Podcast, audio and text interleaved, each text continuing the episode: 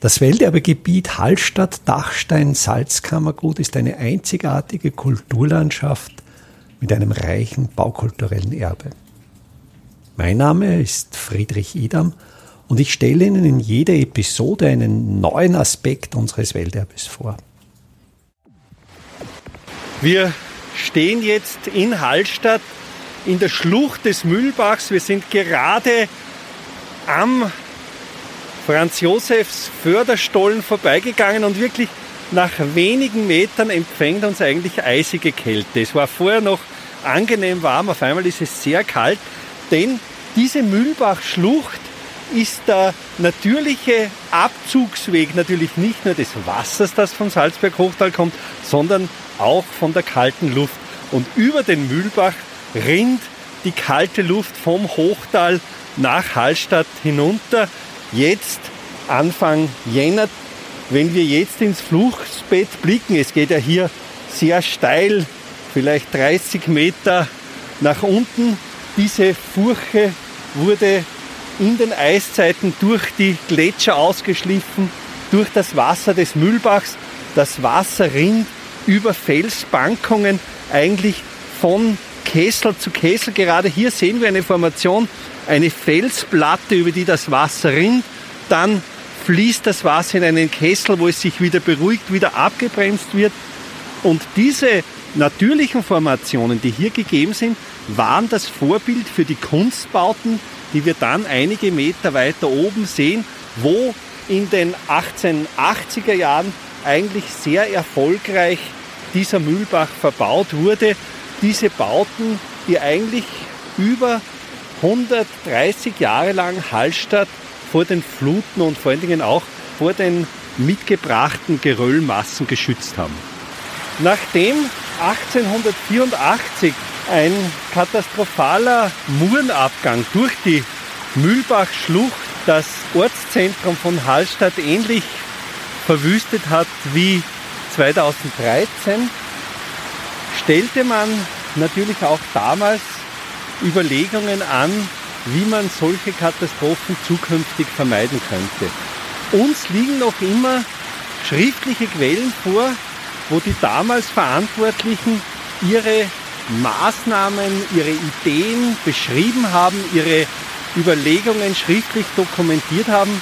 Es heißt, dieses Schriftstück heißt der Motivenbericht und es ist unglaublich spannend zu lesen, mit welchem Weitblick damals die Wildbachverbauung angegangen wurde. Wenn wir von Hallstatt über den Sohneleitungsweg Richtung Rudolfsturm kommen, durch die Mühlbachschlucht, so treffen wir etwa 200 Meter nach dem Mundloch des Franz Josef Förderstollens auf das erste Werk dieser Wildbachverbauungsmaßnahmen, die von 1885 bis 1888 durchgeführt wurden. Dieses Werk 1 besteht einerseits aus einer Quadermauer, die nahezu senkrecht mit einem Aufzug etwa 15 Grad nach hinten fallend eine ungefähr vier Meter hohe Barriere bildet. Unmittelbar unterhalb dieser leicht nach innen gewölbten Staumauer, die sich an den seitlichen Felsen abspreizt und hier einfach durch ihre Gewölbewirkung unglaublich gut verankert ist, so gut verankert ist, dass sie das Ereignis des Jahres 2013 unbestartet überstanden hat. Vor dieser Mauer, vor dieser Sperrmauer liegt das sogenannte Vorfeld. Das Vorfeld ist eine eher horizontale Fläche, die leicht in Flussrichtung abfällt und auf dieses Vorfeld stürzt der Mühlbach drauf.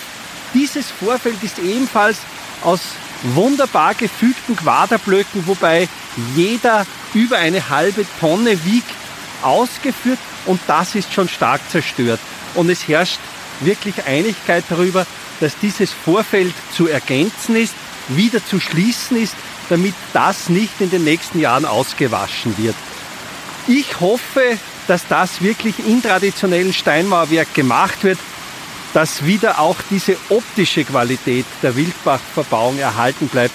Man sollte die einzelnen Quaderblöcke herausheben, man sollte den Untergrund sichern durch entsprechende Fundierungen, durch Pfahlgründungen und auf einen entsprechend tragfähigen Untergrund sollten dann diese Steinblöcke wieder draufgesetzt werden. Wir haben hier wieder die Symbiose zwischen menschlichen Eingriff und zwischen Naturraum.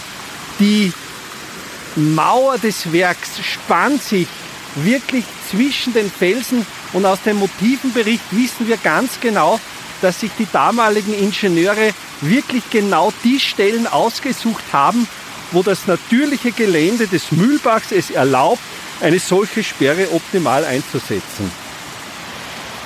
Beim Werk 1 handelt es sich um ein Probewerk. In den 1880er Jahren war im Salzkammergut die Steinmauertechnik für solche Wildbachverbauungen noch nicht eingeführt. Im Salzkammergut wurden in erster Linie hölzerne Werke ausgeführt, sogenannte Geschlacht. Es setzten sich aber dann die Ingenieure durch, die den Baustoff Stein bevorzugten, weil der einfach dauerhafter ist. Es war aber damals noch keine Grundlage da, wie teuer solche Verbauten waren. Jetzt wurde dieses Werk 1, vor dem wir stehen, in Regie ausgeführt. Das heißt, der damalige K&K Forsttechnische Dienst für Wildbach- und Lawinenverbauung hat das einfach die Arbeiten vergeben, ohne Kostenvoranschlag. Es wurde einfach auf Regie, also so lange wie es gedauert hat, hat es gedauert. Und so konnte man die Kosten für die weiteren Bauten hochrechnen und diese Kalkulation hat dann im Nachhinein betrachtet auch wunderbar funktioniert. Im Salzkammergut fehlten auch damals wie heute Handwerker, die gut mit Stein umgehen konnten. Die Steinbautechnik war im Salzkammergut nicht so gut verankert. Das Salzkammergut ist ein traditionelles Holzbaugebiet. Daher holte man Arbeiter aus dem heutigen Slowenien, aus der Krajina her, und diese waren Spezialisten in der Bautechnik und das Faszinierende ist wirklich, dass 50 Mann es schafften, in den Jahren 1885 bis 88 die gesamte Mühlbachverbauung. Alle diese Werke wurden von 50 Mann innerhalb dreier Jahre errichtet. Natürlich von Material her, es wurde der lokal vorhandene Stein verwendet. Das heißt, die Transportwege waren minimal, nicht so wie heute, wo mit dem Hubschrauber und der größten Auswand Material herangeflogen wird, sondern das Material wurde an Ort und Stelle gewonnen, aufgewadert, zugeschlagen und versetzt und vermauert. Welterbe Hallstatt erscheint alle 14 Tage neu.